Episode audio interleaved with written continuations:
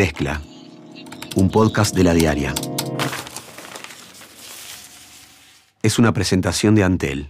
Bienvenidos. En la mezcla de hoy hablamos sobre la interna del Partido Colorado en las postulaciones al Senado.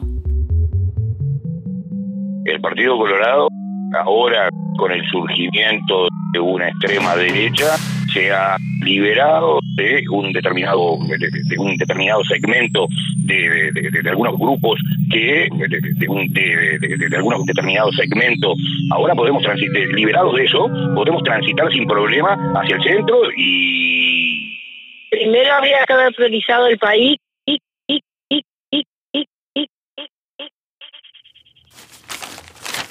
Pedro Bordaberry decidió que no será candidato al Senado.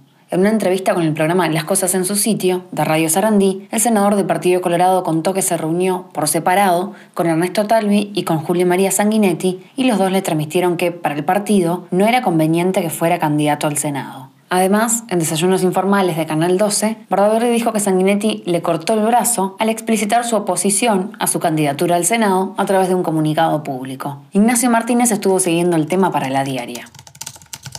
Desde la redacción. Finalmente, Bordaberry no presentará una lista propia al Senado.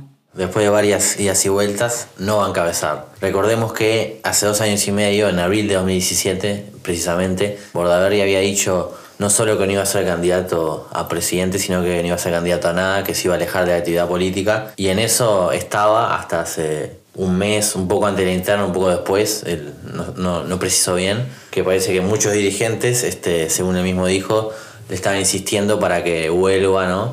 Y que se haga candidato al Senado, que encabece, o sea, que saque una lista propia al Senado encabezándola, este, para apoyar obviamente a Talvi. Y él antes de decir que sí, incluso eh, dijo que estaba pensando en, llevar a gente que le iba a dar otro perfil al Parlamento. Y antes de tomar la decisión se reunió con Sanguinetti y con Talvi por separado. Y según lo que él mismo dijo, ambos le dijeron que eh, no era conveniente que él fuera candidato al Senado y por lo que tanto Sanguinetti como Talvi dijeron después en, en Twitter, van, como un, un comunicado y Talvi en, Twitter, como que habían pasado las internas y que las internas eran las, las que definían un poco este, quiénes, las listas ¿no? de diputados al Senado y como que él, al no participar en, en las internas como que no, o sea, no eligieron explícitamente, pero eso es lo que dejaban entrever.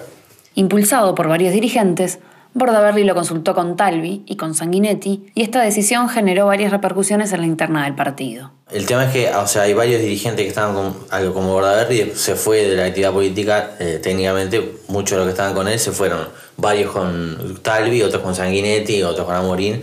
Entonces, al, si volviera, había como un, reordenamiento de todo eso y lo que me dijo gente del entorno, eh, dirigentes de, de Talvi, era como, bueno, si ya quedó todo armado, todo tranquilo, de vuelta se, se mueven las piezas, eh, va, a generar un ruido interno que no es lo que precisan de cara a octubre. Y pasó, por ejemplo, con Cecilia Aguiluz, que es la diputada colorada de Vamos Uruguay del sector de Bodaverri, que es suplente al Senado, que dijo que lamentó esto, dijo que el, país se pierde al...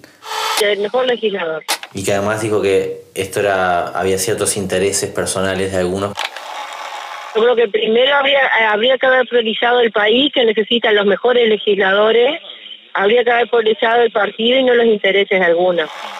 Como diciendo que, eh, como iba a tener muchos votos, este, Bordaberry le podía sacar votos a los demás.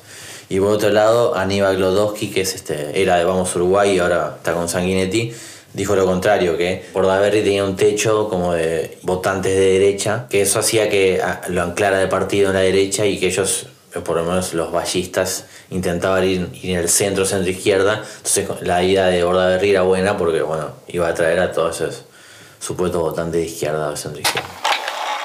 El Partido Colorado, este, ahora con el surgimiento de una extrema derecha, se ha liberado de un determinado de, un determinado segmento de, de, algunos grupos que nos anclaban en la derecha.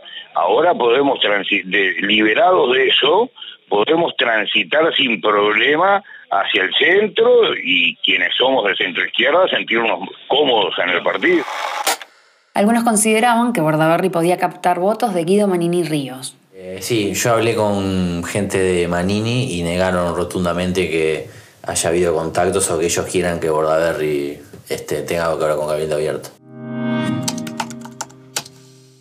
La discusión en la interna del Frente Amplio sobre la situación política en Venezuela volvió a ponerse sobre la mesa. Danilo Astori, José Mujica y Daniel Martínez dijeron que en Venezuela hay una dictadura, cuando los principales dirigentes del Frente Amplio habían evitado calificar al gobierno de Nicolás Maduro de esa forma. Esto generó críticas en la oposición por considerarlo un planteo tardío y un oportunismo electoral, pero los cuestionamientos también vinieron desde el propio partido. Entre los que salieron al cruce se encuentran Óscar Andrade, Carolina Cose y Mario Vergara. Andrade escribió en su cuenta de Facebook que elegir las redes sociales o los medios para anunciar virajes en temas sensibles es por lo menos irresponsable y añadió textualmente Vendrá ahora, imagino, el debate en el Frente Amplio, ya condicionado por las declaraciones públicas. Por su parte, en diálogo con la radio 1410, Cose planteó que hay que ser cuidadosos y pensar en las consecuencias de lo que se está diciendo, porque le dolería mucho que los dichos de estos dirigentes frente amplistas se usaran como pretexto para una intervención armada en Venezuela.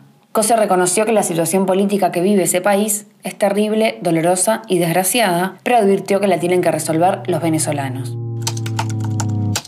La consultora Equipos presentó un subrayado de los datos de su última encuesta, realizada el 15 y 16 de julio. Indica que Daniel Martínez, del Frente Amplio, tiene una intención de voto de 30%, mientras que la de Luis Lacalle Pou, del Partido Nacional, es de 26%. Y en tercer lugar, Ernesto Talvi, del Partido Colorado, con un 15%. Cabilde Abierto y su candidato, Guido Manini Ríos, tiene un respaldo de 6%. Un 4% dijo que votará en blanco o anulado, mientras un 16% todavía no lo sabe. Hasta aquí la mezcla del 30 de julio. Conducción, Débora Quirin. Edición, Andrés Nudelman. Producción, María Natalia Rodríguez. Mezcla, un podcast de la diaria. Sumate a nuestra comunidad.